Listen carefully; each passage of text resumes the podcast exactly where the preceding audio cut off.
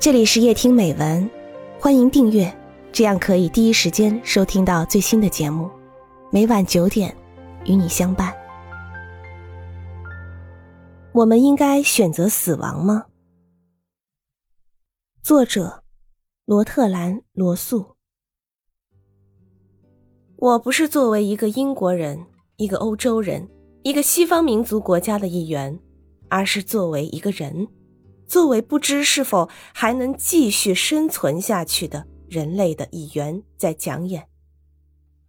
世界充满了斗争，犹太人和阿拉伯人，印度人和巴基斯坦人，非洲的白人和黑人，以及使所有的小冲突都相形见绌的共产主义和反共产主义之间的大搏斗。差不多每个有政治意识的人都对这类问题怀有强烈的感觉，但是我希望你们，如果你们能够的话，把这份感受暂搁一边，并把自己只看作一种具有非凡历史、谁也不希望它灭亡的生物的一员，可能会迎合一群人而冷落另一群人的词语，我将努力一个字都不说。所有的人，不分彼此，都处在危险之中。如果大家都看到了这种危险，那么就有希望联合起来避开它。我们必须学习新的思想方法，我们必须学习不自问能采取什么措施来使我们所喜欢的人群获得军事上的胜利，因为不再有这样的措施。我们必须自问的问题是：能采取什么措施来避免必然会给各方造成灾难的军事竞赛？普通群众，甚至许多当权人士，不清楚一场氢弹战所包含的会是什么。普通群众仍旧从城市的毁灭上思考问题。不言而喻，新炸弹比旧炸弹更具威力。一颗原子弹能毁灭广岛，而一颗氢弹能毁灭像伦敦、纽约和莫斯科这样的大都市。毫无疑问，一场氢弹战争将会毁灭大城市，但这只是世界必须面对的小灾难中的一个。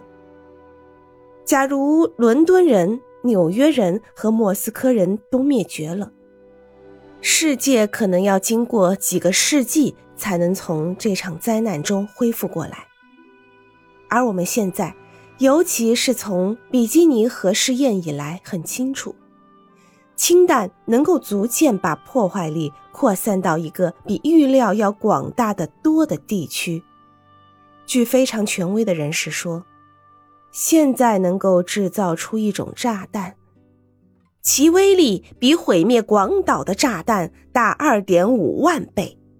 这种炸弹如果在近地或水下爆炸，会把放射性威力送入高层大气。这些威力逐渐降落，呈有毒灰尘或毒雨的状态到达地球表面。正是这种灰尘使日本渔民和他们所捕获的鱼受到了感染。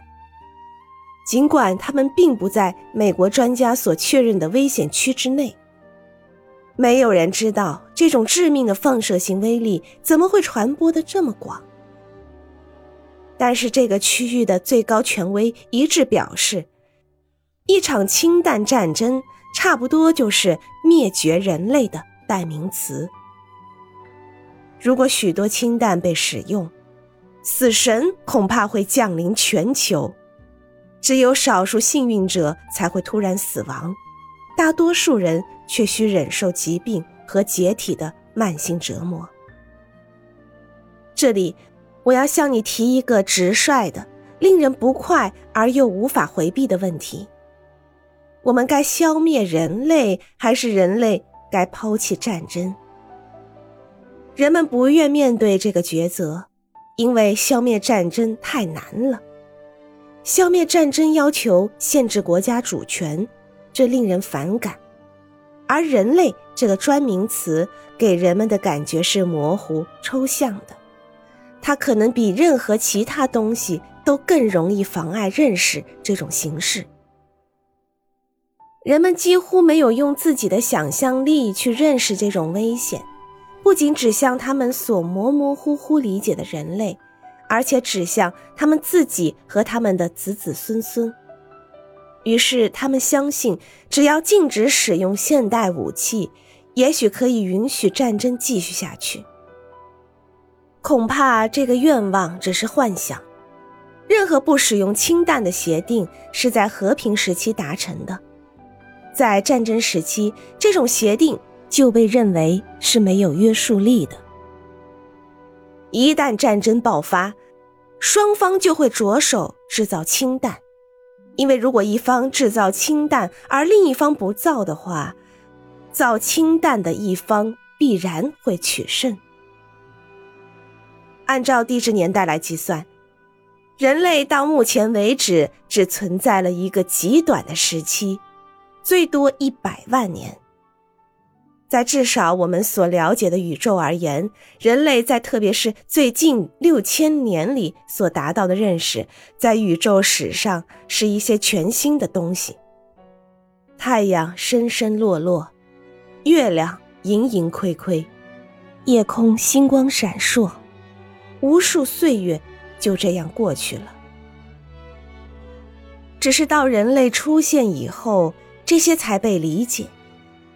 在天文学的宏观世界和原子的微观世界，人类揭示了原先可能认为无法提示的秘密。在艺术、人文和宗教领域里，人类揭示了原先可能认为无法揭示的秘密。在艺术、文学和宗教领域里，一些人显示了一种崇高的感情。它使人们懂得人类是值得保全的。难道因为很少有人能考虑整个人类多于这个或那个人群，这一切就会在毫无价值的恐怖行动中结束吗？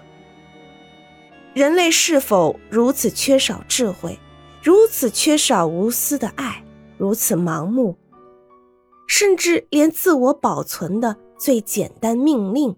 都听不见，以致要用灭绝地球上的所有生命，来最后证明他那缺乏理智的小聪明。因为不仅人会被消灭，而且动物也会被消灭。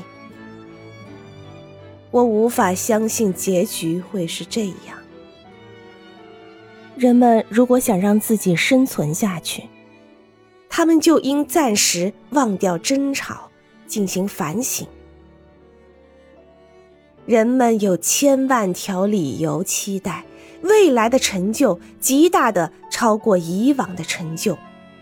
如果让我们选择，那么摆在我们面前的有幸福、知识和智慧的持续增长。